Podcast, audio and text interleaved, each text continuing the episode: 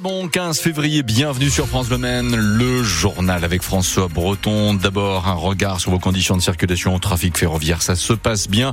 Et sur l'ensemble de la Sarthe, ça circule bien aussi. Quelques petits ralentissements en ce moment pour vous qui êtes à Pont-Lieu et qui sortez euh, du Mans en empruntant l'avenue du docteur Jean Mac. Mais sincèrement, rien d'insurmontable. La météo, François Breton. Eh ben, suite de cette journée, euh, la suite de cette journée va être très très agréable avec un ciel dégagé, des températures très douces. Actuellement, vous avez 15 degrés à la Milesse, à Serran, euh, full tourte cet après-midi, 18 degrés au Mans ou encore à la Flèche. Trois hommes condamnés hier soir pour leur rôle dans la mort d'un jeune de 18 ans. Deux d'entre eux écopent de 15 ans de réclusion criminelle, le dernier de 12 ans. La cour d'assises de la Sarde les reconnaît coupables de violences volontaires ayant entraîné la mort sans intention de la donner. Le soir du 31 décembre 2020, ils ont participé à une rixe qui opposait des jeunes du quartier des Sablons à ceux du quartier Saint-Martin.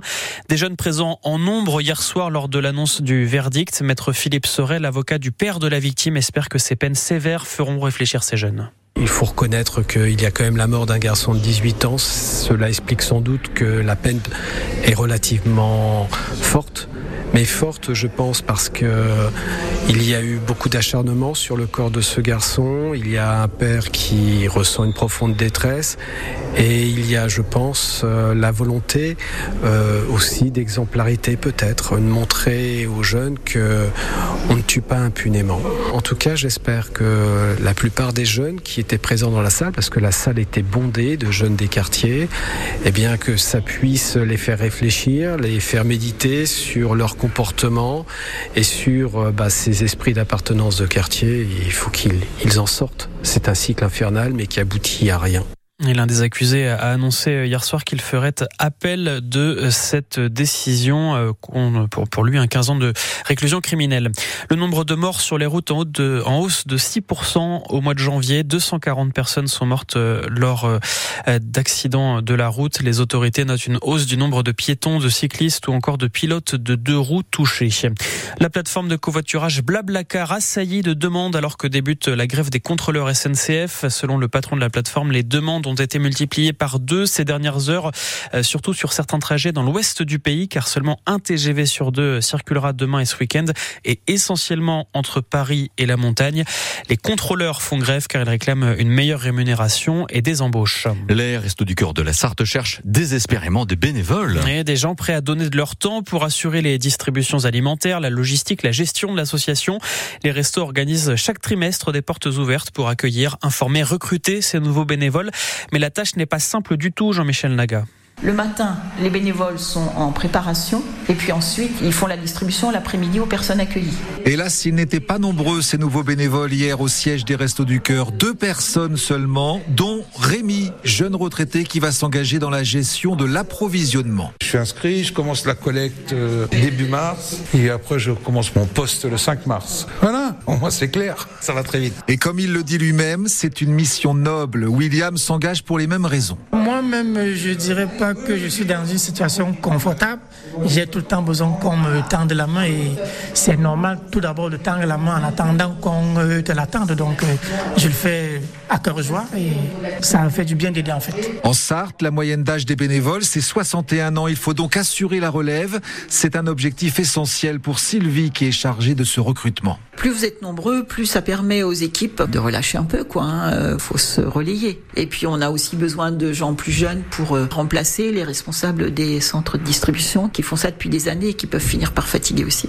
Au bout d'un moment, ils ont envie de passer la main. De nouveaux bénévoles en une journée, c'est un début. L'association en a besoin d'une vingtaine et c'est assez urgent. Le reportage de Jean-Michel Naga, la prochaine collecte de dons des Restos du Cœur dans les supermarchés, ce sera du 1er mars au 3 mars, juste au moment de la diffusion du concert des Enfoirés le vendredi 1er mars à la télé et bien sûr sur France Bleu, radio partenaire des Restos. Eux étaient environ 400 à donner leur sang hier au stade Marie-Marvin du Mans. L'EFS organisait les 24 heures du don, l'occasion pour de nombreuses personnes de venir donner pour la première fois. Ils représentaient environ 10 à 15% des donneurs. L'établissement français du sang espère qu'ils reviendront pour d'autres dons. L'établissement a besoin de 400 à 450 poches de sang par semaine pour répondre aux besoins des malades dans la Sarthe. Peut-on manger local bio sans se ruiner? Eh ben, On se pose la question. À Mmh. midi 4, vous êtes peut-être en train de, de passer à table. Oui, c'est possible, selon les organisateurs d'un défi alimentaire dans la communauté de communes du Val-de-Sarthe. Ce défi, c'est la première fois que ça a lieu dans notre département. Les organisateurs mettent au défi 70 habitants de manger mieux sans dépenser plus.